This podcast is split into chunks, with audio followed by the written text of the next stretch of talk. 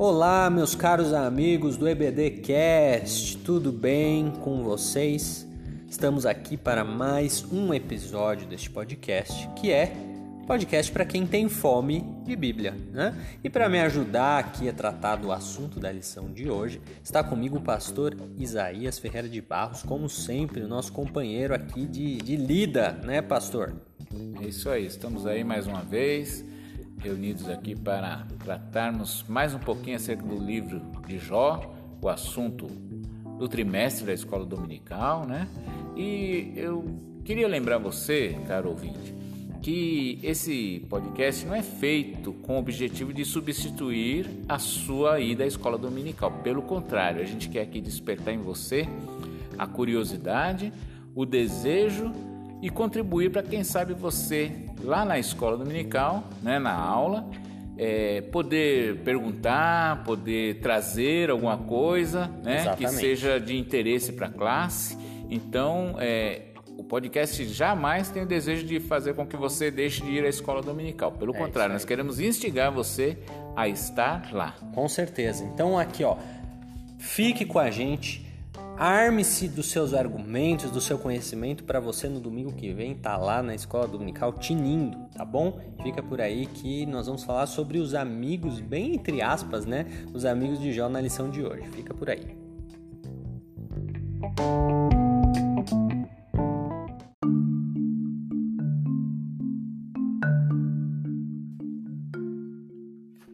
Então vamos lá, meu caro pastor Isaías para a primeira sessão do podcast de hoje, em que nós vamos introduzir a segunda parte do livro de Jó, a segunda divisão do livro de Jó. Apenas para a gente situar o nosso ouvinte. Na primeira parte do livro de Jó, nós analisamos toda aquela situação entre né, Satanás, os anjos, a parte preliminar, as coisas que Satanás permitiu que acontecessem na vida de Jó.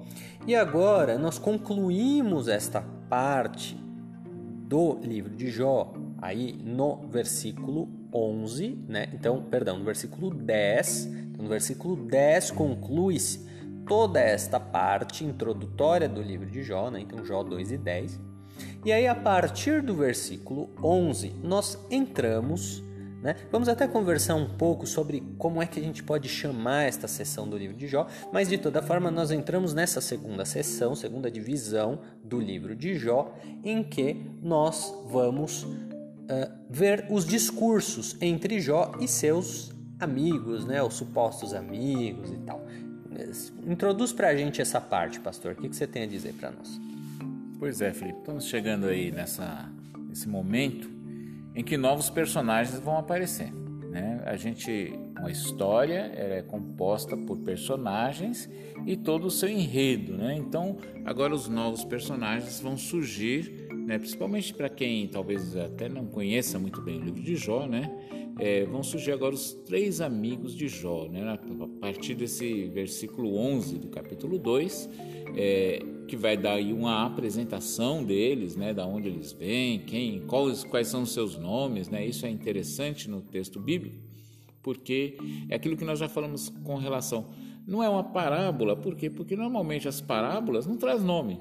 Parábola traz apenas o personagem. Havia um homem, né? Uhum. Havia uma mulher, uhum. havia um lugar. E o livro de Jó ele é detalhista nessas questões, né? Uhum. Até agora o único que não nós não conseguimos saber o nome nem vamos conseguir é a mulher de Jó. Uhum. Mas o, os demais todos eles estão ali, são têm seus nomes, sua sua personalidade, são pessoas que viveram, né? uhum. né? Realmente e isso vai trazer aí uma nova perspectiva da, de, do, do como vai ser o assunto, porque até o último capítulo aí, tirando essa, esse diálogo de Jó com a sua esposa, o que nós vimos até agora acontece no reino celestial, né? no mundo Exato. espiritual, uhum. porque o, o, diabo foi lá, se apresentou junto daquela reunião dos filhos de Deus, e Deus fala, e o diabo vem e age, embora a, as ações dele são aqui na terra, mas ele é um ser espiritual. Exato nós vemos que no, no, livro de Jó, todo, todo o livro de Jó, uhum. todos os diálogos, as falas de Jó,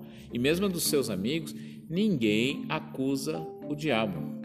Né? Eles não falam que é o diabo que fez, que aconteceu. Nenhum deles nem levanta essa hipótese. É interessante isso. E tudo aconteceu no mundo espiritual. Agora nós vamos estar falando daqueles irmãos, amigos, né? São irmãos, a gente tem o costume de falar irmão em Cristo, né? Mas eles, a gente está num período aí bem longe da igreja, né? E aqueles amigos de Jó vêm, o desejo deles é o quê? Fazer essa visita, né? É, a gente não sabe a distância exata, mas eu acho que eles levaram um bom tempo para chegar. Acho que naqueles tempos, né, não tinha avião, não tinha carro, não tinha metrô, né? Então, seja de onde eles vieram, eles vieram de uma boa caminhada, né? De um bom período aí, que a gente não vai aqui nem chutar quanto, mas houve um período de viagem até chegar na terra de Uz, aonde morava Jó, né? E no meu, na minha análise, né? É, e conforme a reação que eles têm, a Bíblia diz que de longe eles viram Jó, né? Ao contemplar Jó, eles eles ficaram angustiados só de ver de longe, porque foi uma imagem chocante, né? Eles viram um homem que talvez vamos dizer assim, até não, não, talvez algum tempo até é ele, é ele, será que é ele, né? Não é ele, é a casa dele, né? Aqui é onde ele mora. Nem né? reconheceram Mas- ele, né? A Bíblia diz que eles nem reconheceram, olharam e não. É, é difícil de, de reconhecer, né? O sujeito, E- acho que imagino, as vestes que ele tinha, né?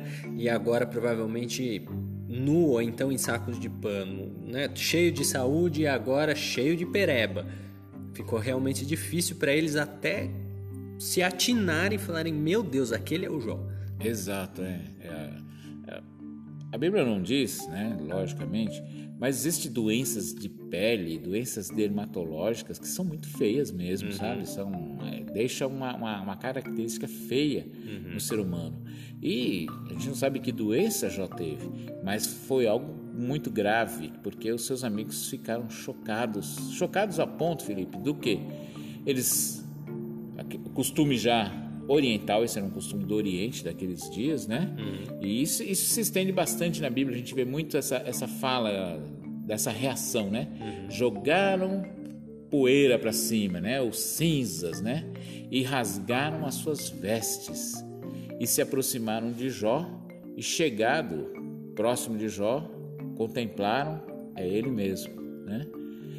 Não houve nenhuma saudação, não houve nada. A Bíblia nos fala que eles se sentaram ao lado de Jó, calados, porque não tinham o que falar, não tinham o que dizer. E ficaram sete dias calados, porque a dor era muito grande. Dá para imaginar, Felipe, a dor de Jó? Sim. Você já viu alguma coisa semelhante? Não, semelhante não. Ah, a gente, claro, imagina né, toda a desgraça aí que é narrada no livro de Jó, mas a gente não consegue pensar num exemplo, talvez, é muito difícil a gente pensar num exemplo ah, contemporâneo a nós, né? Eu acho que é legal a gente fazer uma, né, acrescendo aqui um pouco ao que você disse, é legal a gente fazer um esclarecimento para os nossos ouvintes acerca do seguinte: o texto bíblico ele às vezes faz algumas é, algumas considerações que a gente tem que tomar cuidado para não interpretar literalmente. Exato. Né? Então, por exemplo, no versículo 11 a gente lê assim: que eles combinaram condoer-se dele para o consolarem. Tá lá Jó 2 e 11.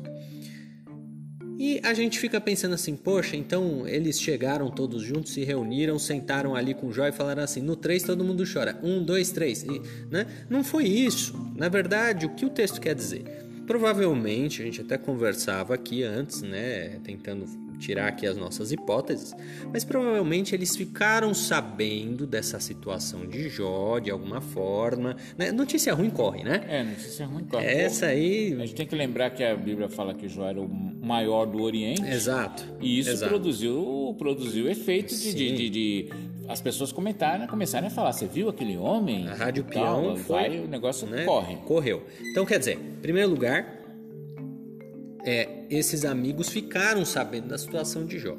E aí eles pensaram assim, poxa, vamos lá dar uma força, né? Exato. É importante a gente dar uma parada aqui para fazer um, um, um comentário que eu acho interessante. Diferentemente da mulher de Jó, que nós concluímos na, no episódio passado, se você quer saber o que, que a gente concluiu acerca da inominável mulher de Jó, né? Mas nós ali chegamos a um acordo de que ela realmente tinha má fé, né? Ela estava ali querendo, uh, uh, ela falou besteira pro marido dela, queria ver o circo pegar fogo no seguinte sentido, olha, já tá tudo acabado mesmo, né? É, Então ela, ela quis, morre de uma vez e Foi aquilo que nós falamos, quis dar a última pá de calma. A última não pá de acabar com o Jó de vez, né? Diferentemente da mulher de Jó, estes três amigos e o outro que vai chegar depois, né, o mais jovem, chamado Eliú, nós vamos ver lá para frente a fala e a teologia desse cara aí, nós vamos ver que ele tinha um pouquinho mais de sabedoria do que esses outros aqui, mas estes amigos de Jó, eles estavam bem intencionados, né? O texto ele dá a entender isso, que eles estavam bem intencionados, no seguinte sentido: eles ficaram sabendo daquela situação, falaram, poxa, vamos dar uma força ali para o nosso amigo, porque o negócio tá russo, né? Vamos lá dar um apoio moral, vamos ajudar até com, com bens materiais, com uma cesta básica, sei lá o que, vamos dar uma força lá para a mulher eles, dele. Eles vêm com bom, boa intenção. Boa intenção. Boa intenção. Eles não estavam querendo. Eu já vi pessoas concluírem isso, né? Já vi até pregações disso e hinos às vezes que falam que eles chegaram lá para zombar dele, para tirar uma onda, para, né? é- É, não, é, Não eu é o que parece. eles não vieram com esse propósito. São, são, vamos dizer assim, são boas pessoas, são, boas são pessoas. de pessoas. boa índole. A gente vê pela própria fala deles. pela própria fala, né? É, então, quer dizer, é, essas pessoas elas chegaram até Jó com boas intenções de realmente dar uma força ali para o seu amigo. Porém, nós vamos ver ao longo dos próximos três ou quatro episódios, eles estavam errados nas suas conclusões. né? Exato, é. Eles estavam equivocados no seu raciocínio, na sua teologia, na sua forma de pensar. Mas isso não significa que eles estavam mal intencionados. Olha, vamos lascar aqui de vez com Jó, né? Não, não foi esse propósito, não. Então, embora errados, embora equivocados, embora a teologia deles é mentirosa, é falsa, de outro giro nós temos que reconhecer que eles chegaram com a intenção de realmente dar uma força ali para Jó, para a situação dele. né? É, eles queriam, foram com o objetivo de ajudar. Foram com o objetivo de ajudar, não foi com outro objetivo, não. Ele foi de ajudar, ser, ser útil em alguma coisa. Perfeito. Então, da mesma forma, né, voltando aqui à questão da literalidade do texto, da mesma forma que a gente não pode interpretar literalmente essa questão da, ah, ah, da- né, de eles vamos nos condoer de, de Jó, da mesma forma que a gente não pode interpre- interpretar literalmente isso, nós também não podemos interpretar literalmente quando diz assim: sentaram-se com ele sete dias e sete noites. É é claro que não foi ex- exatamente isso, né? Olha, vamos todo mundo aqui sentar e tal. Não, na verdade, o que o texto dá a entender é o seguinte: olha, Jó estava no começo do, né, do, do auge da sua amargura, então perdeu parentes, perdeu bens e agora perdeu a saúde e ele entrou nessa situação deplorável e o sujeito fez uma greve de silêncio, não tinha energia, não tinha. Sabe quando você tem um, dia terrível, meu querido ouvinte? Você se atrasa para ir para o trabalho, aí quando você sai de casa você mete o pé na poça d'água, é, o passarinho faz cocô no seu ombro. Deu tudo errado. Deu tudo errado. E aí você chega em casa, você não quer falar nada com ninguém. Né? Você quer comer a sua, sua janta, tomar um banho e dormir. Né? Você não quer papo. Então você imagina essa situação potencializada né, a, às estrelas, porque Jó estava no, no auge do auge do auge da sua desgraça. Então ele não queria conversa com ninguém. Ficou ali sete dias e sete noites remoendo a sua amargura. E o que o texto quer dizer com, né, sentaram-se junto com ele é o seguinte, eles ficaram ali esse tempo todo, né? Eles falaram, não, nós não vamos interpretar isso como uma desfeita, né? Ah, Jó tá fazendo uma desfeita aqui, nem cumprimentou a gente. Não, Não, não. eles entenderam a situação, os amigos entenderam a situação, falaram assim, não, vamos respeitar, Exato, é né? isso que eu ia falar. Eles respeitaram esse silêncio de Jó. Uhum. É, vamos, vamos falar assim, Felipe, trazendo para uma questão. Por exemplo, uma pessoa que perde um filho jovem, Uhum. né, numa forma é, drástica uhum. e você vai até o velório, às vezes você chega e você não tem palavra para falar, uhum. porque você sabe que as palavras não vão resolver em nada aquilo, né? Uhum. E às vezes você tem até medo de falar e falar alguma coisa que piore a situação. Exato. Então você se conserva Perfeito. calado e ao momento em que aquele pai, aquela mãe que você conhece fala alguma coisa e você vai entrar com a sua fala, né? Perfeito, com base no que ele fala. Então, uhum. é mais ou menos assim que eu analiso esse silêncio dos amigos de Jó. Eles ficaram chocados, ficaram transtornados realmente com a visão, uhum. mas eles é, também reconheceram que eles iam esperar Jó, respeitar o silêncio dele. Respeitaram. Né? Não significa que eles ele... ficaram sentados lá sete dias e sete noites. Né? Exato. Com certeza, nesses sete dias e sete noites, eles comeram, eles Isso. tomaram água, eles fiz, eh, conversaram entre si. Conversaram entre si, mas com a não, mulher de Jó. Com a mulher de Jó, mas hum. não falaram nada para ele. Perfeito, perfeito. E é interessante essa comparação, ela é tão perfeita que a Bíblia nos mostra, né? Encerra esse capítulo 2, a gente vai ver no capítulo 3 que quem quebra o silêncio é Jó. Exato. Né? Então os amigos ficaram quietos na deles. E aí chega no capítulo 3 e Jó quebra o silêncio. Exato. Né? É. E começa né, os lamentos dele, que nós vamos ver na sessão seguinte, inclusive nós vamos falar sobre isso. Mas antes de nós concluirmos esta primeira sessão, eu acho que é legal a gente passar uma, uma estrutura geral aqui, uma estrutura básica uh, uh, do, né, dessa segunda parte do livro de Jó. E eu tenho alguns dados interessantes aqui. Né? Então, são nove discursos de Jó, depois três discursos né, ao, ao, todo, né? não é nessa sequência, eu estou falando ao todo. Então, são nove discursos de Jó, três discursos de Elifaz, três discursos de Bildade e dois discursos de Zofar. Uh, e Claro, aqui ainda não chegou no, no Eliú, né? Que é o, é o quarto amigo que vai aparecer depois. Mas essa segunda sessão, e a gente geralmente inclui também a conversa de, de Eliú nessa segunda sessão, uh, mas de toda forma, considerando apenas esses três amigos que chegaram para é, consolar Jó, são aí três discursos de Elifaz, três de Bildade e dois de Zofar, sendo que são intercalados, né? Então, Isso. um amigo fala, Jó retruca e assim por diante, Jó fala e vem um amigo e, e, e, retruca, né? E assim por diante. Mas tem uma questão interessante, pastor Isaías, eu queria perguntar a sua opinião acerca disso, porque tem uma controvérsia que ela é bem teológica, né? É bem de livro de teologia isso daqui. Mas é interessante, não deixa de ser uma, uma coisa interessante para a gente esclarecer para o nosso ouvinte. Uh, como é que a gente pode interpretar essa série de falas, né? Será que a gente, como que a gente enxerga isso? Foi uma discussão? Foi assim um, um, né, um, um conselho entre eles para cada um falar alguma coisa para tentar chegar a uma conclusão? Foi um debate? Como é que a gente interpreta isso daí? No mundo real, como será que isso se deu? É, qual é a diferença entre o que aconteceu no mundo real e a forma como foi registrado, se é que existe alguma diferença nisso. O que, é que você tem a me dizer sobre isso? É, eu vejo né, como uma discussão mesmo. É que às vezes essa palavra discussão ela é mal interpretada também. Né? A gente já acha que discussão é briga. Uhum. Né? A fulana está discutindo com o ciclano, né? Estão lá acalorados, né? Uhum. Se, se às vezes se acusando e tal.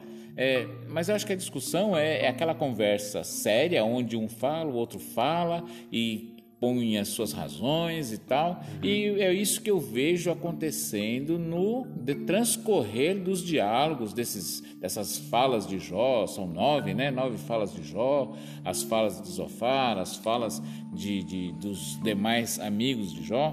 É, é uma discussão acerca do que está se passando, daquilo que eles pensam, daquilo que Jó é, avalia, olhando para si próprio, uhum. e aí isso vai é, vai transcorrendo, né? Esse, esse, tudo essas conversas elas são muito profundas, né? Uhum. A gente uhum. precisa é, analisar bem que é, no, podcast nós não vamos conseguir é, chegar na profundidade dessas conversas, uhum. né? Eu acho que cada vez que você ler o livro de Jó você vai avaliar a profundidade das falas, da, né? Uhum. Mesmo quando ela está errada, mas ela tem uma profundidade, né? Uhum. E, e não, não, não o, ninguém ali está falando besteira, né? Exato. Eles estão fazendo as suas análises, suas posições né, teológicas, o pensamento da, da, daquele, daquela época, do pensamento oriental daquela época, que até hoje influencia muita gente pensa como os amigos de Jó. Sim, né? sim. Tem gente que pensa. Eu diria hoje, que a né? maioria. E, e tem uma influência hoje aí, por exemplo, de, de- das, das doutrinas, né, das teologias de prosperidade te- e, e Isso. triunfalismo, em que o crente não passa por problema, se ele está com problema ou é o diabo, ou é, ou é porque ele pecou, ou ele está fazendo alguma coisa errada e tal. E eles vão traçando diálogos em cima disso. É sim, na minha opinião, uma discussão. Aí o escritor, né, que acho que você vai tocar nesse ponto, que não, nós não sabemos se é Jó, nós não sabemos se alguém a parte da, de todos os personagens. Poderia, Felipe, de repente ser um dos amigos de Jó, que depois, analisando todo o contexto, Por que não? escreveu o livro? Uhum, Poderia. Poderia ser o Eliú, que é o mais coerente né, nas, suas, nas Uhum. suas falas dos amigos de Jó? Poderia. A gente não sabe. Uhum. Mas a pessoa vai trazer para aquilo que nós já desde o primeiro episódio falamos aqui, a linguagem poética. Né? Então acho que você vai chegar nesse ponto aí Uhum. de como foi que a pessoa que escreveu Uhum. traduziu isso, como é que ele pôs no papel, né? Aí é que está outro ponto, né? Então, na minha visão, há ali sim uma discussão, um, um- um- não vou dizer uma briga, mas há falas veementes, né? Tanto de um quanto de outro, tanto de um lado quanto do outro. Perfeito. É, ex- exato. É, tem essa discussão realmente é, acerca de, do que aconteceu. Né? O que, que aconteceu, como que isso se deu no mundo real. Veja bem, nós sustentamos lá no segundo episódio que a história de Jó é real. Exato, né? Não é uma, um conto da carochinha, não é uma ficção. Jó existiu, a história de Jó aconteceu e tudo que nós estamos lendo aqui são fatos. Né? É uma descrição, uma descrição de fatos. Exato. é, são fatos que ocorreram e foram registrados. Perfeito. Então, nós temos que diferenciar, tá? Na, na- na nossa visão aqui, e nós concordamos aqui, eu e o pastor Isaías, nem sempre a gente concorda, né, pastor? É, né? exato, Na- digamos, na maioria a gente concorda, É, a né? gente vai caminhando aí, né? Sempre é, pensando mais ou menos igual, né? A gente tem a mesma linha de pensamento teológico, né? Então, então isso vai, vai, vai. Mas tem coisa que nem é, acho que ninguém nem concorda 100% Né, Não existem em dois tudo, seres né? humanos na Terra que concordem 100% em tudo, né? Mas a gente concorda na maioria das coisas e com relação a esse ponto a gente concorda que uma coisa é o fato, outra coisa é o registro do fato, né? Então, tem um- um- uma, uma controvérsia teológica, por quê? Alguns autores falam que foi discussão. Né? Ah, teve uma discussão entre eles ali e, e eles estavam ali tendo um- um, né, uma, uma controvérsia entre eles. Agora, outros autores vão falar assim: não, na verdade, o, o que aconteceu ali era o seguinte: estavam todos mais ou menos né, na mesma com o mesmo propósito, que era achar uma explicação para aquilo. E aí cada um estava dando a sua contribuição. Como se fosse quase como se fosse um conselho de um, né, de, um, de uma empresa tentando Resolver um uma, problema, né? é, Resolver um chegar a uma problema decisão que está comum. acontecendo. Aí tem a, cada um vai com o seu conselho, mas É. eu não sei, Felipe, se, se essa ideia bate muito, não. Pois Eu- é. Eu- eu não, não entro muito nessa, nesse ponto. Então, aí vem, aí vem um teólogo, ah, né, outros teólogos que vão dizer assim, olha, não, na verdade o que teve ali foi um debate, né? Então, tinha um ponto de discussão e aí cada um tinha a sua vez e falava no seu debate, cada um na sua vez até concluir, né? E outros ainda, né, que é inclusive um dos, dos teólogos que a gente está usando aqui para preparar as nossas aulas, que é o Anderson, é a opinião do Anderson. Que o que aconteceu ali, na verdade, foi algo como ele chama de concorrência. O que é uma concorrência, meu caro ouvinte que está aí do outro lado do, do, do telefone, né, nos ouvindo?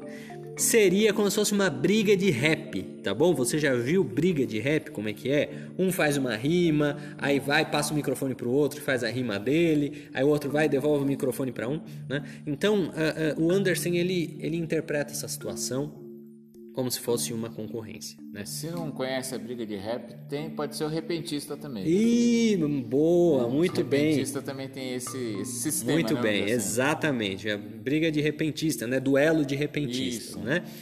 E, e o, o, o, Anderson ele vai mais ou menos nessa linha. Nós aqui concordamos, eu o pastor Isaías, que na verdade o que aconteceu no mundo real foi uma discussão né? Foi uma discussão. Não necessariamente, a gente não sabe como aconteceu, né? Mas como o pastor Isaías muito bem pontuou, não necessariamente uma briga, né? Ah, eles saíram na mão ali, um xingando o outro. Não é isso que nós estamos falando, né? Discussão no seguinte sentido: Jó tinha um ponto e os amigos de Jó tinham um ponto deles e eles estavam cada um insistindo no seu ponto, né? Aliás, eu duvido muito Duvido muito para não dizer, é evidente que não foi assim. Eu vou falar primeiro, aí depois vou terminar, depois falar você. Não foi assim. Né? Não tinha essa organização, não tinha um mediador, né? Não tinha ninguém ali, não era a mulher de Jó que estava no meio dos dois é. e falando assim, ó, vou dar 30 segundos para você. minutos para cada um, agora a sua réplica, depois é. a tréplica e coisa e tal. Então, a forma como a gente vê descrito no livro de Jó pode dar essa falsa impressão, né? E não é isso. Na verdade, o que teve foi uma discussão. Cada um dos amigos de Jó tinha o seu ponto. Talvez até não tenha sido num dia só. Né? Não, Talvez isso tenha, tenha acontecido em vários dias, várias oportunidades ali que eles tiveram de contestar um ao outro, né, em momentos distintos. Mas o que acontece? A, a, para além do que aconteceu no mundo dos fatos, que a gente não sabe exatamente o que foi, alguém que nós não sabemos quem foi, pastor Isaías já trouxe aí. Talvez seja o próprio Jó, quem sabe, né? A gente não sabe exatamente. Talvez seja algum dos amigos de Jó, né? Talvez tenha isso tenha uh, sido contado, na, que é, inclusive é a minha opinião. É, né? Com base em quê? Com base em nada. É a minha opinião, é o meu achismo, tá? É, é, eu realmente é, acredito que isso deva ter vindo pela tradição oral, né? porque era muito comum. Na verdade, Exato. tem algum fundamento, né? Era comum esse tipo de história uh, ser uh, passada pela tradição oral, né? Então, uh, isso, essa história caiu na boca do povo e aí, né? Algum bardo, algum poeta foi, e, né? O próprio espírito coletivo foi conformando essa situação toda em uma poesia né? Que acabou ganhando a forma que tem de aí sim, né? Um, uma uma concorrência, uma batalha de rap, uma batalha de uh, uh, repentistas, né? Então a poesia de um e aí depois a poesia do outro, e depois a poesia de um. Não que tenha sido assim nos fatos, né? Mas foi registrado assim. Alguém registrou desta forma, né? Que a gente não sabe quem foi, tá? Então uma coisa é o fato e o fato é qual? Fato é, cada um dos amigos de Jó e Jó tinham seu ponto e eles discutiram acerca disso em algum momento ou em vários momentos. Cada um passou seu ponto e eles tiveram as suas divergências, as suas discordâncias, com animosidade ou não, nós não sabemos, né? Talvez possível que tenha tido aí pelo menos um pouco de animosidade, principalmente a situação em que Jó estava passando, né? Mas fato é que alguém depois registrou na forma poética. Alguém depois fez a poesia e registrou dessa forma. Tá? Então não fique você imaginando que uh, uh, Jó falou, fez as rimas ali na hora, então ele já tinha ensaiado, já tinha escrito, feito um esboço do, né, das rimas que ele ia fazer, e depois vem ele faz todo pomposo ali com suas rimas também. Não, não foi isso. Tá? Na verdade, o que aconteceu é uma discussão natural, como você já deve ter passado, meu caro ouvinte, nós já passamos né, por discussões na nossa vida, e depois isso foi registrado da forma poética, não é isso? É isso aí, eu acho que é, é bem, é bem por esse lado. Uhum. Acho sim na, que dentro da conversa, é, isso é natural, quando a gente conversa em qualquer ponto teológico, alguém fica um pouco mais inflamado, aí o outro vem e fala e tal. E há momentos né, em que gera uma, uma, uma, uma defesa de uma ideia assim um pouco mais acalorada, uhum. mas é, até talvez, vamos, vamos aqui é, é, dar asas à, à imaginação. Uhum. Quem registrou, é, por exemplo, Felipe pôs a posição dele que ele acha que isso vem de uma tradição oral. Faz, faz, faz sentido. Mas o meu pensamento, assim, na, na composição, quem compôs o livro, né? Uhum. Alguém que estava ali presente, na minha opinião, né? Ok. E, que, e que estava acompanhando, né? Uhum. É, a gente lembra que Jó é um homem muito importante Exato. dentro do contexto do, do, do, do seu tempo de vida. Ali a Bíblia dá aquele testemunho, Deus dá testemunho, mas fala do testemunho dele aqui na terra, que ele era um homem conhecido em todo o Oriente. Exato. E a gente sabe que, por exemplo, o livro de crônicas é o quê?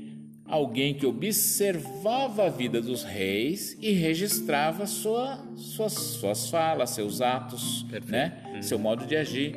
É, nós temos, por exemplo, o livro de Atos dos Apóstolos, que o, o tema já diz. O que, que é? O, Atos, os que eles, o que os apóstolos realizaram. Quem registrou? Lucas. Né?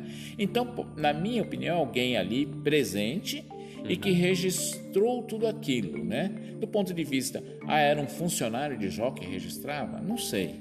Alguém que estava ali. Pode ser o próprio Jó, pode ser um dos seus amigos ou alguém inominável que nem aparece como personagem, mas alguém presente que ouviu as falas, que viu as, as situações, né? Que acompanhou todo o, o processo e registrou isso do ponto de vista que a gente não pode se esquecer da inspiração do Senhor, porque o livro de Jó, escrito como poesia, torna-se palavra de Deus. Perfeito. E isso houve uma inspiração da parte de Deus para com essa pessoa que nós não sabemos quem foi, mas foi inspirado pelo Espírito Santo e entra no cânon da palavra de Deus do Antigo Testamento, né? Então tem todo esse ponto. Mas o meu modo de ver, né? Aí, por exemplo, não concordamos, né, Felipe? Aí já, já, Uma já chegamos numa pequena divergência. É o meu modo de ver. Quando eu olho para o livro de Jó, é isso que eu vejo, é isso que eu acho. Estou certo? Não. Talvez não. O Felipe está certo também, talvez não. Talvez você, ouvinte, tenha uma posição, tenha um Sim. modo de ver e de pensar. E nós queremos talvez saber. você pode nos mandar aí a sua palavra. O Felipe vai Com deixar certeza. depois o, o- número em que você pode estar entrando em contato, né? Aham. E se você é nosso aluno aqui na nossa escola dominical, você pode vir com a sua opinião também. Nós queremos ouvir, né? O. Uhum. seu, o seu pensar, né? Por exemplo, no domingo passado nós tratamos aqui da pessoa de Jó, né? Uhum. Da pessoa, dos, não da pessoa, mas dos acontecimentos, né? Uhum. A pessoa também. Alguns alunos ainda acham que Jó é uma parábola. Uhum. E a gente respeita, eu respeito a, a posição. Eu vejo como não, Uhum. mas não posso deixar de respeitar que a pessoa tem o direito de achar que é, né? Sim. Afinal, o próprio livro não usa literalmente palavras falando assim. Ele dá a entender, mas ele não diz, olha, né? Foi assim, assim assado? Então a pessoa tem direito de pensar conforme a impressão dela. A minha impressão é essa, né? É isso aí. Então fique ligadíssimo porque na sessão que vem nós vamos falar sobre Jó capítulo 3, tá bom? Fique por aí que tem muita coisa interessante para nós vermos a respeito disso.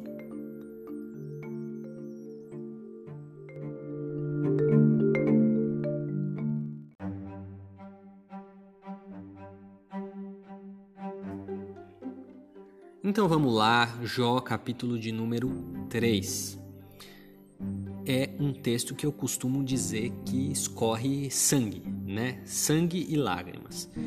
Você que tem a sua Bíblia aí do lado, por gentileza, pausa este podcast, tá bom? A gente espera, tá? Pausa o podcast, leia Jó capítulo 3 e depois manda uma mensagem pra gente se não é realmente um texto muito dramático. Né? Então eu vou pegar aqui até um. Eu vou pegar o primeiro versículo de Jó que diz assim, ó, Jó 3, né? Depois disso abriu Jó a sua boca, quebrando o silêncio, como nós já falamos, né? E amaldiçoou o seu dia. Veja como começa a narrativa, né? E aí vem o versículo 3: Pereça o dia em que nasci, a noite em que se disse foi concebido um homem. Converta-se aquele dia em trevas, e Deus lá de cima não tenha cuidado dele, nem resplandeça sobre ele a sua luz. Contaminem-no as trevas e a sombra da morte, habitem sobre ele nuvens e a escuridão do dia o espante. Então, olha que pesado, né? Jó vem com palavras pesadíssimas neste primeiro discurso, se é que nós podemos dizer assim, dis- discutimos isso na, na sessão passada, né? Se é uma, uma discussão, se é um debate, o que, que é essa- esse troço, né? Mas enfim, podemos falar que esse primeiro discurso, a primeira fala de Jó, ela é muito pesada e ela é cheia de lamentos acerca de si próprio. Né? autocomiserações. Tá? E aí eu queria perguntar para o pastor Isaías o que, que ele pensa acerca disso. Pastor, você acha que Jó pecou? Você acha que em Jó capítulo 3 ele pecou com todos estes lamentos dele, com todas essas maldições que ele lança sobre si próprio? O que, que você pensa sobre isso? Eu acho, olhando do, de pronto assim, né? Eu agora que você estava fazendo essa leitura, eu não tinha parado para pensar um pouquinho do, do, ponto de vista que nós acabamos de falar, uhum. desse silêncio de Jó, durou ali sete dias, Jó ficou calado, não falou nada, né? E eu imagino como ficou a cara dos três amigos de Jó quando ele no primeira fala ele fala isso, ó, amaldiçoou o seu dia, né? Uhum. Jó falou e falou logo falando, eu que pereço o dia que eu nasci, né? É, aquele dia devia de não ter existido, né? Uhum. quem falou, quem foi que deu a notícia, ó, nasceu um homem, esse aí deveria nunca ter existido. E ele vai fazendo todo uhum. o, o, lamento, né? É, eu, eu vejo isso na questão de Jó, essa fala de Jó, é, é como nós já falamos, difícil nós imaginarmos a condição emocional de Jó. É. Veja é o versículo 11, desculpe interromper, é, mas só para contribuir com o seu raciocínio. Olha o versículo 11: Por que eu não morri desde a madre? Né? Ou seja, por que, que eu não, não, não fui abortado? Exato. Né? É. Em saindo do ventre, não expirei? É. Ou seja, por que, que eu não morri então, já que eu não, não fui um aborto, então por que, que eu não fui um, um natimorto? Né? É, é, é muito fala pesado. assim, por que minha mãe né, me recebeu e por que ela me deu de mamar, né?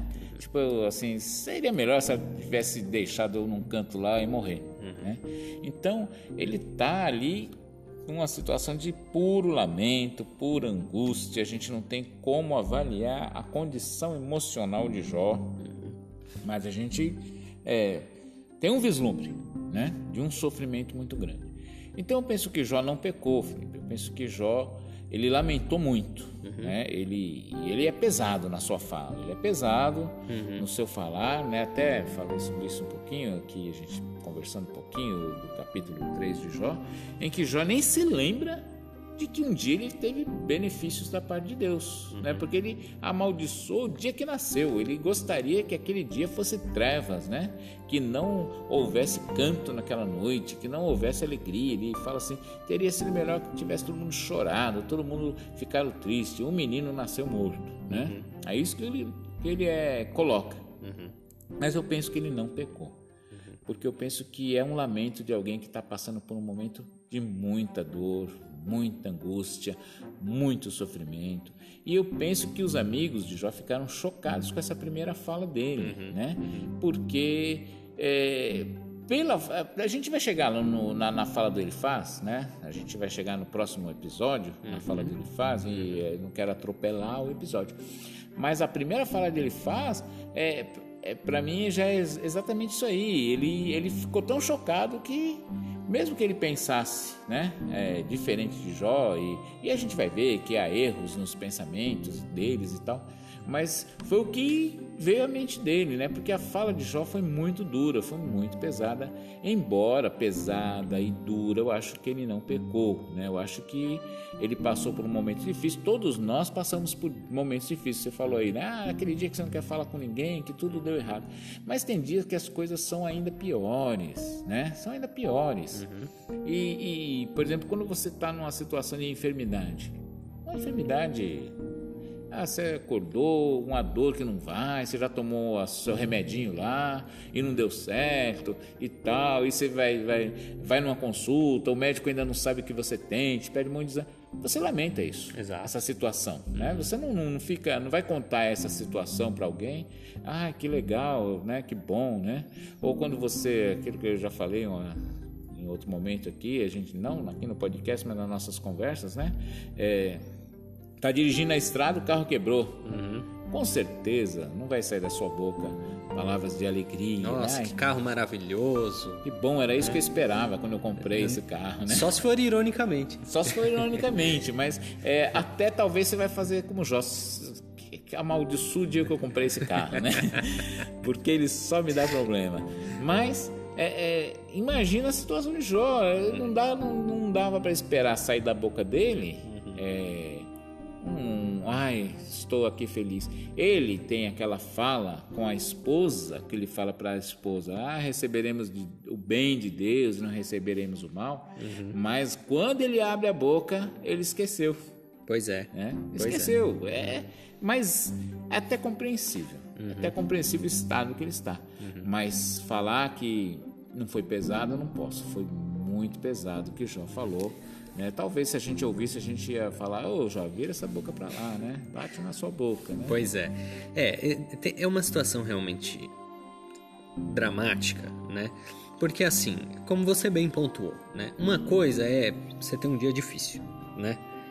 Cheguei no ponto, o ônibus já tinha passado, é. né? Cheguei no, no, no, meu trabalho e aí o meu colega de trabalho é, é, comprou um, um, carro novo e ele tá todo feliz e aí a felicidade dele me irrita por alguma razão, né? Ou então algum parente meu ganhou na loteria e aquilo também tá me incomodando porque eu trabalho tanto e fulano nunca trabalhou nada. Ele... Uma coisa é você se frustrar com os fatos da vida e ter um dia difícil, né? Exato. Outra é você perder tudo, né? Você perder tudo, você cair na miséria completa, inclusive do ponto de vista da saúde. Exato. Né? É. Então, eu acho que o mais próximo que eu consigo é, pensar é, de uma situação comparável à de Jó, e isso, mesmo assim, dentro da ficção, né? E não é, é, é, dentro da história de Jó, que foi uma história real, é de uma série de televisão, famosa série de televisão, em que o, o cara, ele, o primeiro episódio já começa assim. O cara é um gênio, um gênio da química. Né? Ele fez a faculdade, foi o primeiro lugar. O cara é um gênio, um, um gênio absoluto, né? Só que aí o cara não tem tem sorte na, na vida profissional e depois a gente vai ver que não é bem assim, né? Lá no final da série a gente vai ver que não é bem assim. Uh, na verdade ele foi sacaneado, mas enfim, de qualquer maneira, o cara ali você acha que ele não teve sorte na vida, e aí ele foi ser o gênio da química, foi ser professor de ensino médio, né, numa escola pública.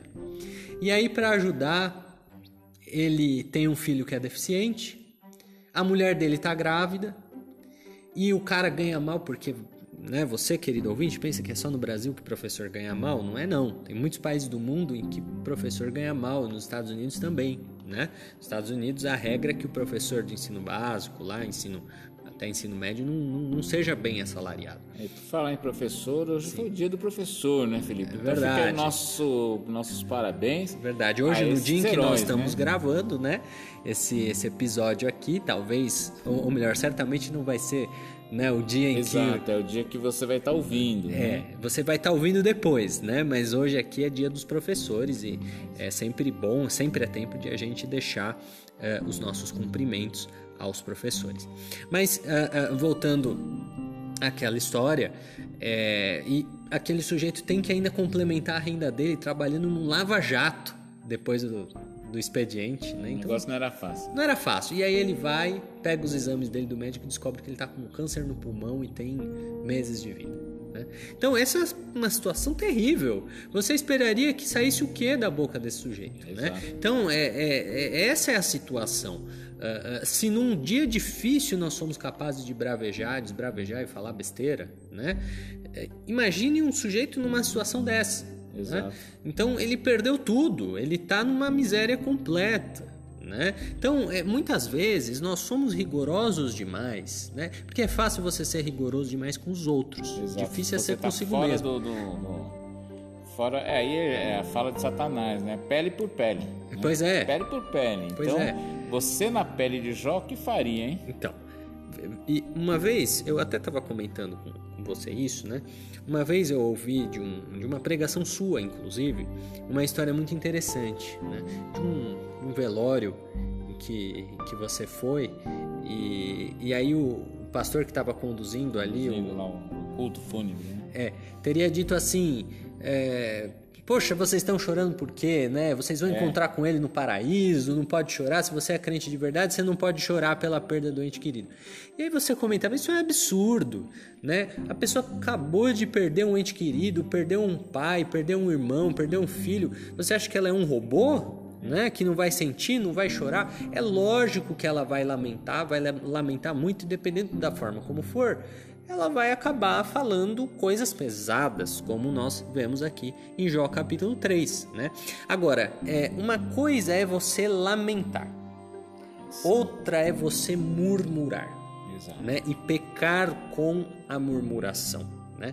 Aqui nesta fala de Jó, o que que você acha, pastor Isaías? Jó lamentou apenas ou Jó chegou ao ponto de murmurar e aí nós sabemos que a murmuração é pecado, né? O que que você acha e qual qual que é a diferença que você faria aí entre uma coisa e outra? Eu acho que Jó não, não, não murmurou. Ainda não, pelo menos, ainda né? não, momento. ainda não. A gente vai. Tem muitas falas de Jó que nós vamos estar analisando, né? Uhum. Até um momento em que ele vai se ver frente a frente com o Senhor, né? Uhum. É, mas eu acho que Jó não, não murmurou. Acho que ele lamentou, acho que ele foi pesado na sua fala. Mas veja que ele não fala nada contra Deus. Uhum. Ele não fala contra Deus. Ele fala que o seu dia, o dia do seu nascimento, não devia ter acontecido. Ele lamenta a sua existência. Ele lamenta a sua existência. Ele não se lembra dos benefícios, né? E não sei, Felipe, se eu ia me lembrar também, né? Mas a gente está analisando o Jó e não, não a mim, né? Então, vamos analisar Jó.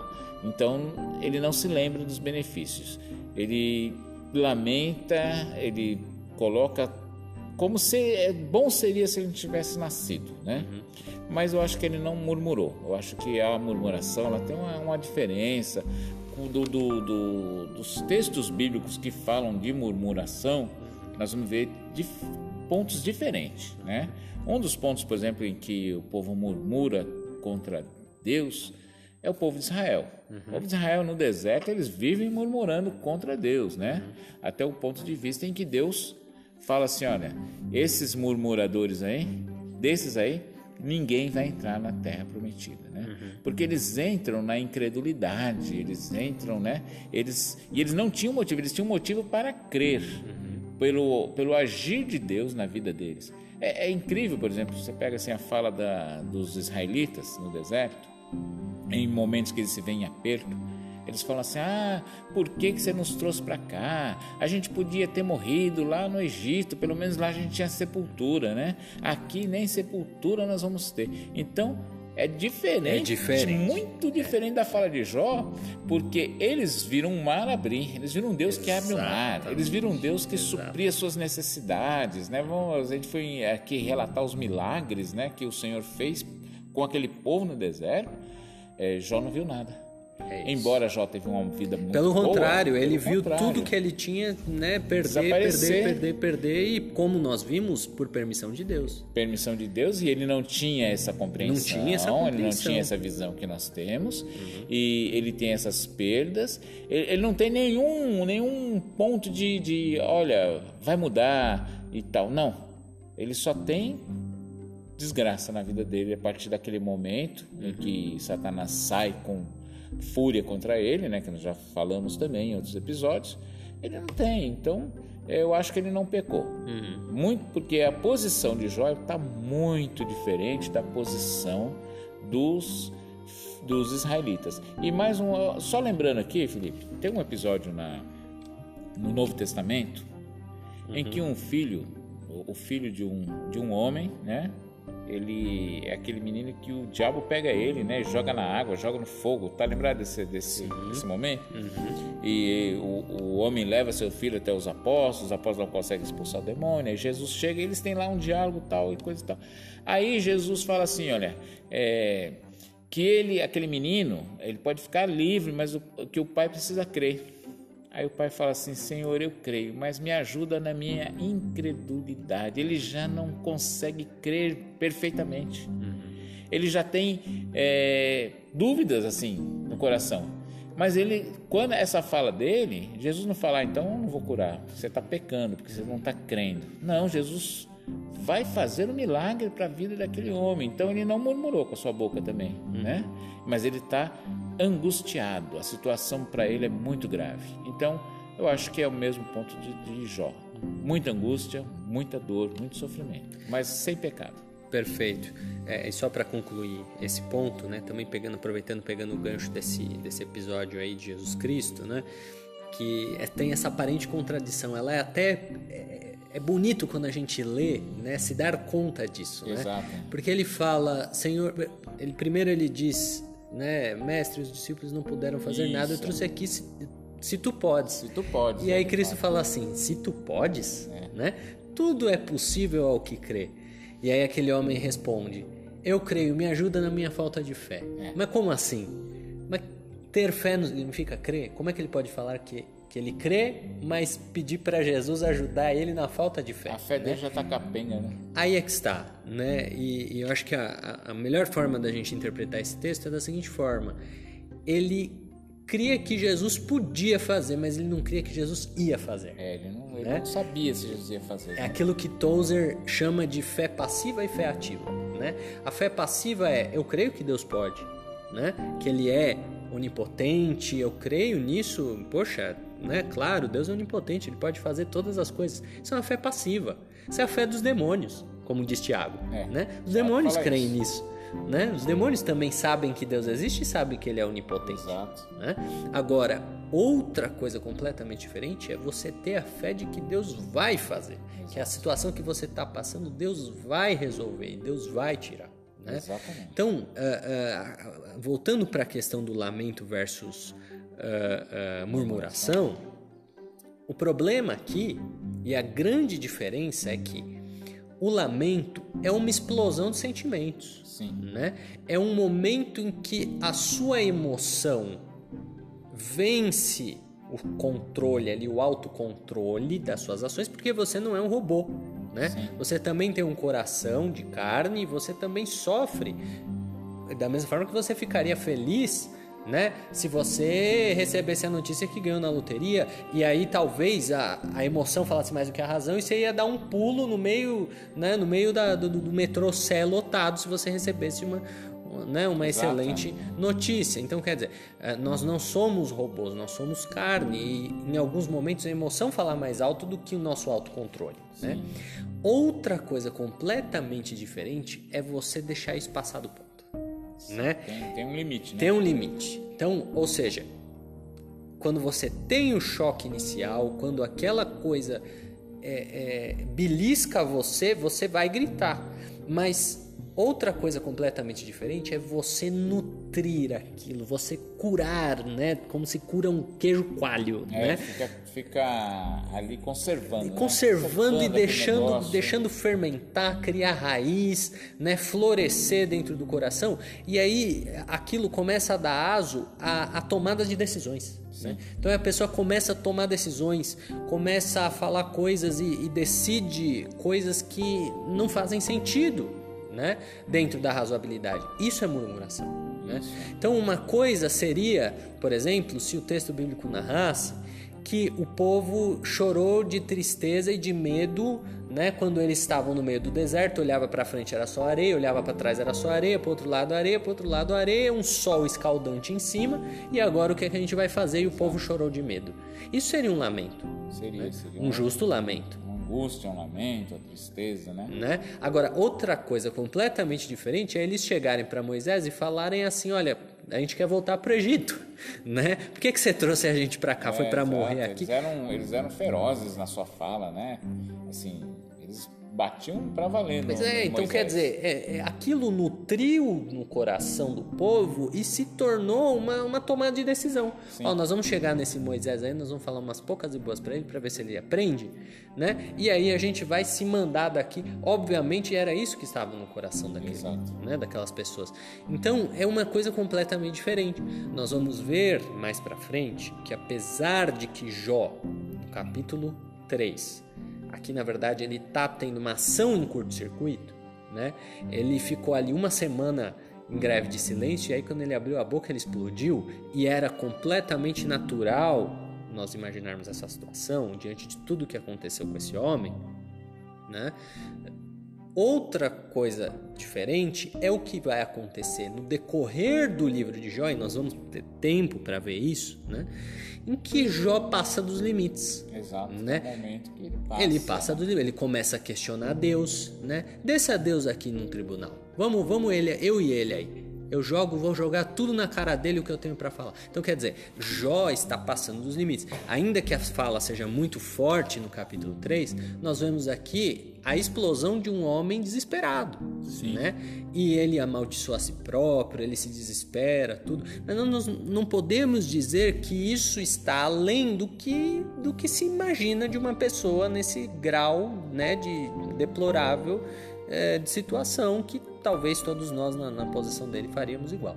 Outra coisa completamente diferente é ele começar daí, né, a blasfemar, a falar impropérios contra Deus, né, a é, é, dizer palavras de arrogância, olha, eu sou o cara mesmo, eu sou bom mesmo, eu sou justo, sou reto, nunca fiz nada de errado, e aí Deus vem e me apronta uma dessas comigo. Então quer dizer, a pessoa começa a invadir uma seara que é a seara da murmuração, e nós vamos descobrir lá no discurso de Deus, ao final, né? Lá no discurso de Deus, que Jó, neste momento, né? Depois que ele começa ali a se empolgar com os amigos dele, ele passa dos limites e desenvolve no coração não apenas a murmuração, mas um sentimento pecaminoso de orgulho que vai tomando o raciocínio dele, né?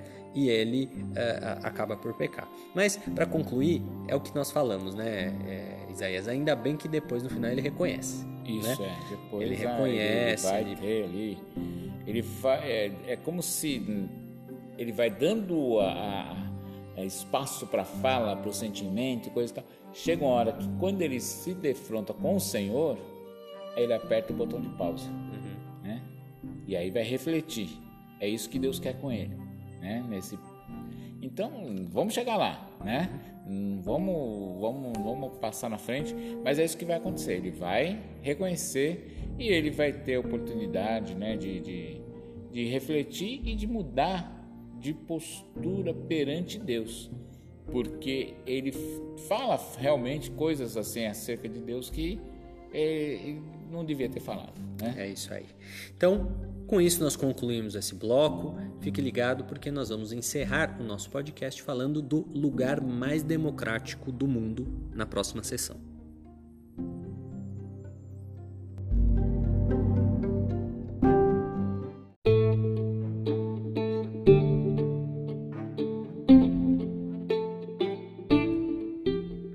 Então nós chegamos finalmente ao último bloco deste nosso episódio e nós vamos agora falar do lugar mais democrático do mundo, que é o cemitério, né? Não existe parlamento, não tem congresso nacional de nenhum país, né, que seja tão plural como um cemitério, né? Exatamente. Aqui É- no, aqui no cemitério da Consolação, eu acho que é aqui né, que tem essa inscrição. é, logo na entrada tem assim: Nós que aqui estamos, por vós esperamos. né? Eu nunca entrei lá, não, nunca cheguei a ver essa. Essa é boa, essa é boa. Eu, eu acho que é no cemitério da Consolação. Você que, que está fora de São Paulo, né? Nós temos ouvintes do Brasil inteiro. é, o cemitério da Consolação é um dos cemitérios mais tradicionais aqui de São Paulo, né? Antigos e tal, muitos famosos estão estão enterrados lá e eu acho que é lá que tem essa inscrição, né? Interessante. Nós que aqui estamos, por vós esperamos. Porque todo mundo um dia vai para lá. E com essa é, besteira, né? Essa besteira, só para chamar a atenção mesmo do- dos nossos ouvintes, eu quero passar a bola para o pastor Isaías e perguntar para ele uma, uma questão bem simples, é, é, mas que talvez para o nosso ouvinte não seja muito simples, diante de tudo que a gente tem ouvido recentemente aí de teologia da prosperidade, né? Que não pode ter doença, que doença é falta de fé e etc. Não pode ser pobre, que pobreza é falta de fé. Mas apesar de tudo isso que a gente ouve por aí, eu quero saber do pastor Isaías. O justo passa dificuldades, o honesto passa dificuldades. Como é que a gente interpreta aquele salmo que diz: ah, Eu já vi muita coisa na minha vida, mas nunca vi o, né, o justo mendigar o pão, o, o justo necessitado, pobre e, e mendigando o pão. Como é que a gente coaduna todas essas coisas? É. se a gente for falar de teologia da prosperidade triunfalismo, Jesus já desde criança já quebra essas doutrinas, né? É, Jesus era pobre, começa por aí, desde a infância, desde a infância. Uma vez eu vi um pregador falando que Jesus era muito rico porque os, os visitantes lá, né, que é conhecidos como os três reis magos, nunca foram reis e muito menos magos, né? Uhum. Mas só para te lembrar, assim, popularmente falando, né, os magos que foram lá ver Jesus, uhum. eles foram com a intenção de ver um rei. Quem vai ver um rei não leva pouco dinheiro para visitar o rei, né? E que eles levaram talentos e talentos de ouro e tal. Não é isso que a Bíblia mostra. Principalmente pelos fatos que vêm na sequência. Jesus foi apresentado no templo. Uhum. Qual foi a oferta que José levou para apresentar Jesus? Um casal de pombinhos, que é a oferta do pobre. Uhum. Porque o rico dava o cordeiro, o boi, né? Coisas maiores, né? Só fazer um pequeno comentário aqui, mas para você continuar nesse raciocínio interessante. É, experimente você, meu querido ouvinte, zerar as entradas da sua casa, tá bom? Então você para de trabalhar, né? Para todo mundo de trabalhar. E aí você acha 50 mil em janeiro. E aí você para de trabalhar, sua mulher para de trabalhar, e aí me manda uma mensagem depois dizendo quanto tempo você acha que duraria esses 50 mil, né? Sem que ninguém trabalhasse. Né? Então, é, quer dizer, uma coisa é você ganhar muito dinheiro em algum momento. Outra coisa é você ser rico. Exato. Né? Porque rico não é aquele que ganha muito dinheiro em algum momento. Rico é aquele que está sempre pingando dinheiro na, Ele na tem conta dele. Manutenção da riqueza. Manutenção da riqueza. Então, o fato dos, dos, né, dos três reis magos, como você me observou, provavelmente não eram três, não eram reis e não eram magos. Exato. Né? então, apesar daqueles, daqueles sábios orientais terem ido visitar Jesus e terem levado bons presentes, né, era um casal simples e aqui, aquilo com certeza durou ali, sei lá, eu, dependendo do quanto levaram, talvez tenha durado, não sei nem se chegou a anos, né? Provavelmente não. E aí depois, como qualquer pessoa pobre, ela né, vive com dificuldade e vai viver ali com, com restrição orçamentária, né? Mas Exato, mas é, aí Jesus é apresentado no tempo com a oferta do pobre. Uhum. Um casal de pombinhos, né? Depois a gente vê Jesus é, o triunfalismo, que não, o, o, crente não passa por problema, não passa por luta, não passa por dificuldade. Nós vemos o anjo se apresentando para José em sonho, falando: estão querendo matar o menino, foge para o Egito. O filho de Deus fugiu. Por que o Senhor não enviou um anjo para guardar o menino? Não, não podia? Podia ou não certeza, podia? Deus não podia enviar lá um anjo para ficar de guarda na porta da casa de José todo dia, né? E impedir que alguém chegasse perto do menino e para fazer mal. Uhum. Não. O Senhor falou: vai para o Egito. E ele ficou lá até que aqueles que queriam matar o menino morreram. Uhum. Ficou um tempo lá. Né? Uhum. Quanto tempo? Não sei, mas com o tempo. Aí quando Herodes morre, aí o anjo apresenta e fala: agora volta com o menino, né? A gente sabe que José era carpinteiro, que Jesus também, né? Ficou conhecido, né, como carpinteiro, né? E ele não tinha uma indústria. Não, ele só fazia lá uma cadeirinha, uma coisa. José era aquele trabalhador do dia a dia, né? Uhum. Igual a maioria de nós, né? Trabalhamos, né, para ganhar o pão de cada dia. E a Bíblia vai estar cheia de exemplos. Fora o exemplo de Jesus, que acho que é um.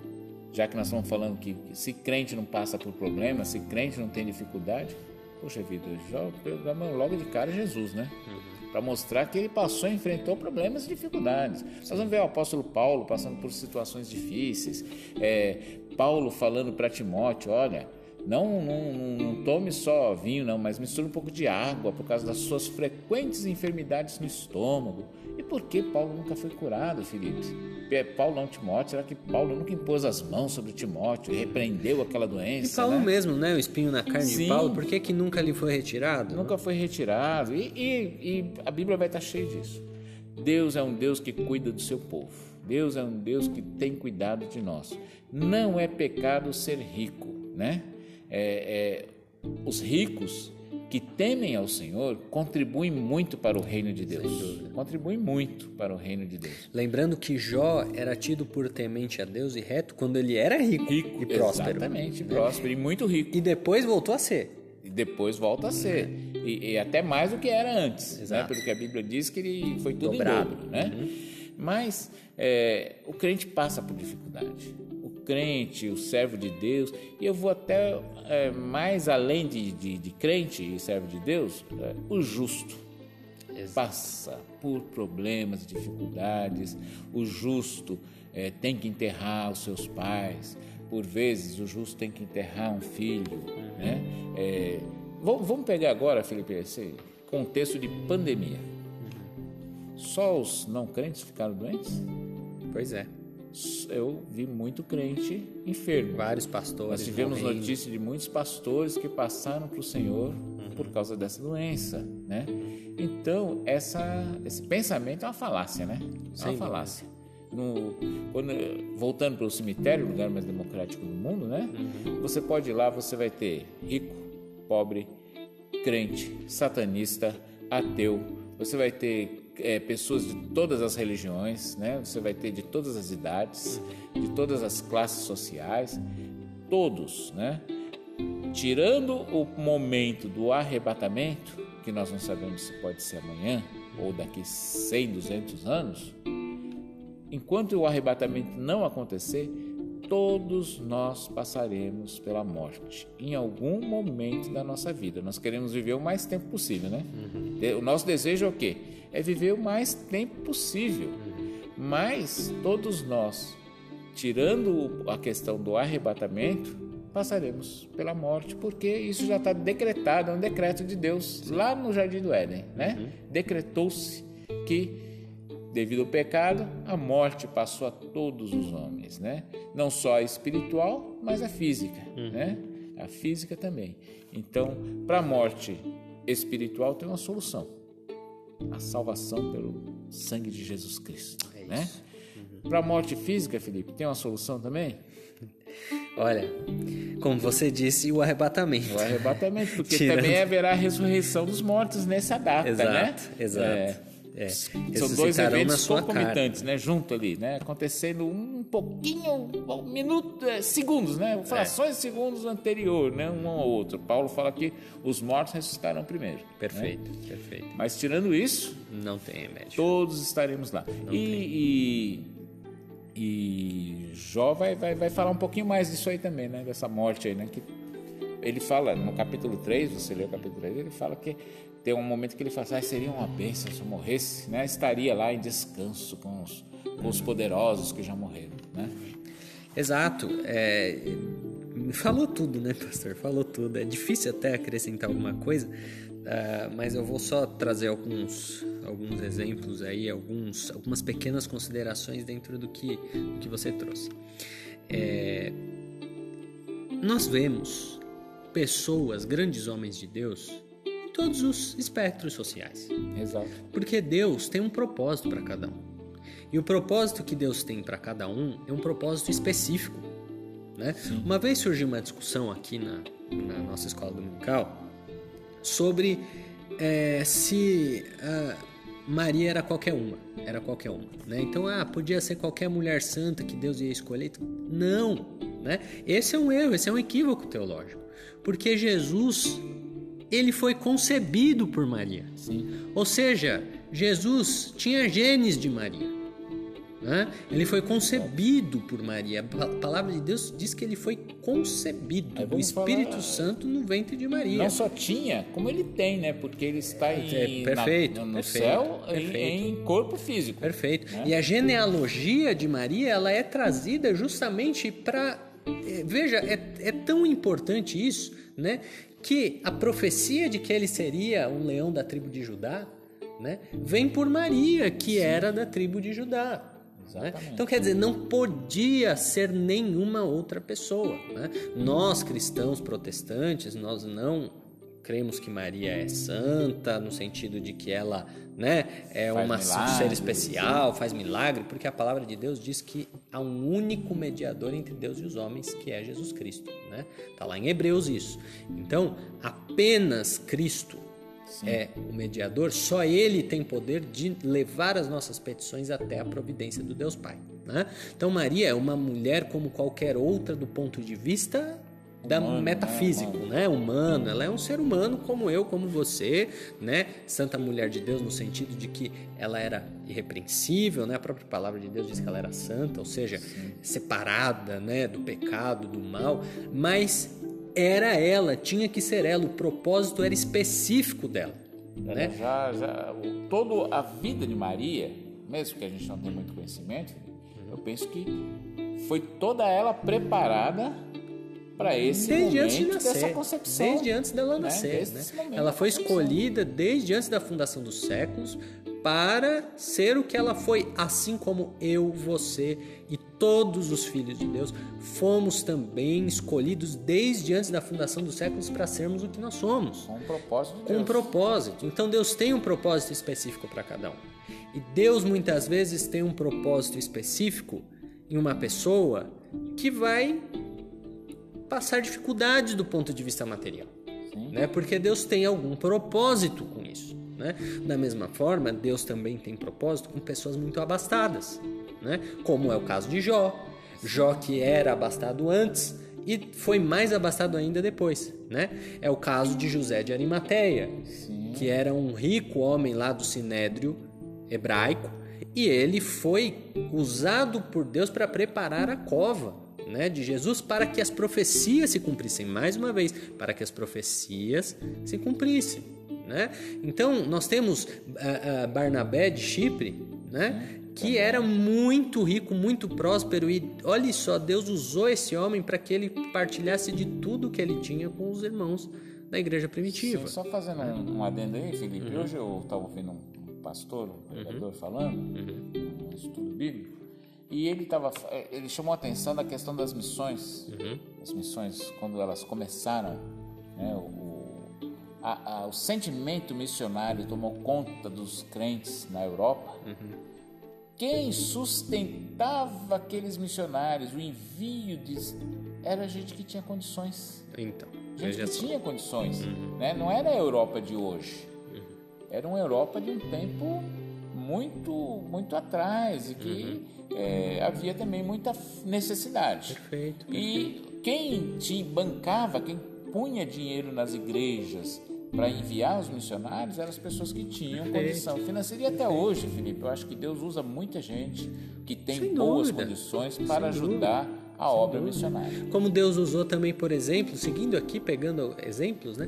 O rei Ciro da Pérsia, um Sim. grande homem riquíssimo, poderoso. Deus usou ele para determinar ao povo que retornasse a Jerusalém e assim autorizasse né, o retorno do povo do exílio para que eles voltassem para Jerusalém. Então, quer dizer, é Deus tem propósito com pessoas abastadas, mas no outro lado da moeda, Deus também tem propósito, muitas vezes, com pessoas simples e muitas vezes Deus tem propósito com o sofrimento dessas pessoas. Por mais é, é, é, é difícil que seja da gente refletir sobre isso, e nós já falamos muito sobre isso lá na lição 1, né? Por mais difícil que seja refletir sobre isso, fato é que muitas vezes o nosso sofrimento é para a glória de Deus. Tem algum propósito nisso. Né? Como aconteceu com Jó, seja para nós mesmos, para o nosso próprio ensinamento, seja para o ensinamento de alguém, seja para, às vezes não é para ensinar ninguém, às vezes é para acontecer alguma coisa, né? Então Deus tem um propósito com cada um. Então é um absurdo nós dizermos que o justo não sofre, porque aí nós teríamos que ir, em primeiro lugar, contra a evidência da soberania de Deus, que usa inclusive do sofrimento do justo para o seu propósito. E também nós iríamos contra a evidência da experiência. Né? Quantos homens de Deus nós não vemos que ficam doentes, que passam necessidades, né? que é, têm poucos recursos? Né? Nós vemos, é, você falou do Covid, nós vemos, por exemplo, o pastor Sebastião Rodrigues, de Cuiabá, né? foi um dos maiores homens de Deus que eu já conheci na minha vida. Né? As histórias que, que, que, exist, que existem até hoje de experiências que esse homem teve com Deus, é absurdo você imaginar que esse sujeito não era um homem completamente ligado com Deus, mas morreu de Covid. Morreu de Covid. Né? E tantos outros homens de Deus aí que infelizmente foram acometidos dessa, desse mal nessa pandemia.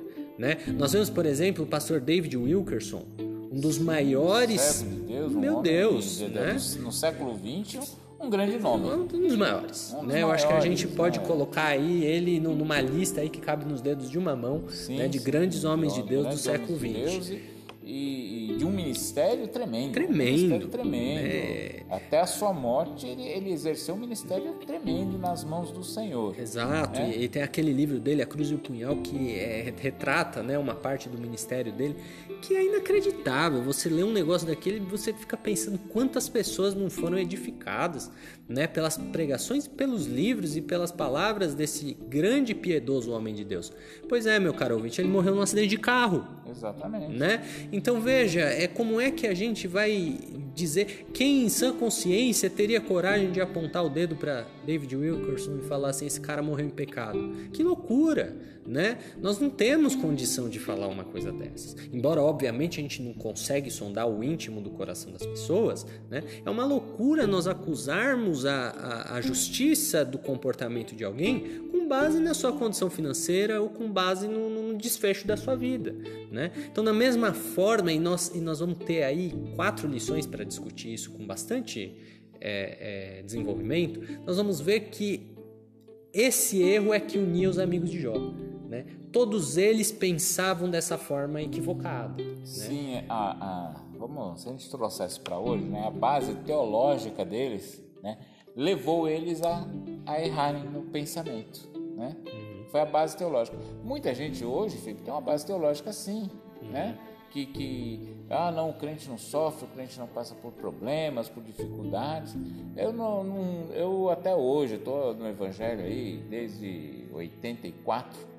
Eu não conheço nenhum crente que não tenha, que tenha tido uma vida 100% sem sofrimento. Não conheço. Não. Talvez os únicos que passaram por um momento sem sofrimento é aqueles que o Jó queria ter sido, né? Que nasceu morto, né?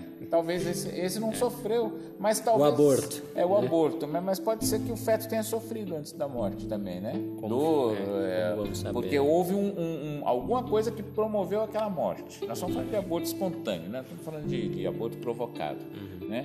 Mas algo tanto é, Felipe, que há uma, uma frase né, na- dentro da medicina, Uhum. quando, por exemplo, a, a mãe está com risco de perder aquela criança, que eles falam assim: ó, vamos fazer uma, uma, uma cesárea porque há sofrimento fetal. Então, até o feto sofre. Ou então, seja- até nisso eu estou errado. Ou seja, meu caro amigo, cuidado, né? Cuidado com a democracia do sofrimento, a democracia do cemitério. Não vá você julgar o seu irmão, não vá você pensar, né, que os justos não sofrem, porque nós não estamos num mar de rosas, não. Nós estamos aqui nesse mundo, infelizmente, sujeitos a sofrimento e nós vamos ter aí muitas lições, né, Pastor Isaías, para desenvolver esse assunto. Sim, é só se a gente fosse fechar nesse momento agora, lembrar da frase de Jesus: No mundo tereis, Tereis aflições. Perfeito.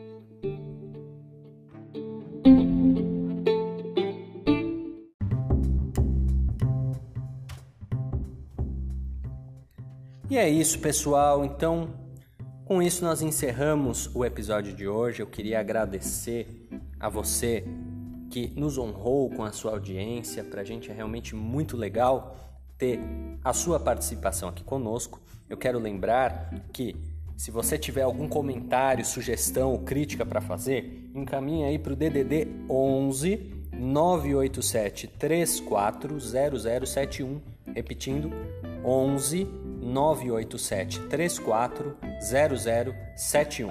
Quer se despedir, pastor Isaías? Quero deixar aqui meu abraço a todos os que nos acompanharam nesse momento e convidando você a estar sempre sintonizado conosco, acompanhando aí os trabalhos que estarão sendo feitos na sequência desse. Um abraço, fique com Deus, muitas bênçãos na sua vida. É isso aí, um forte abraço.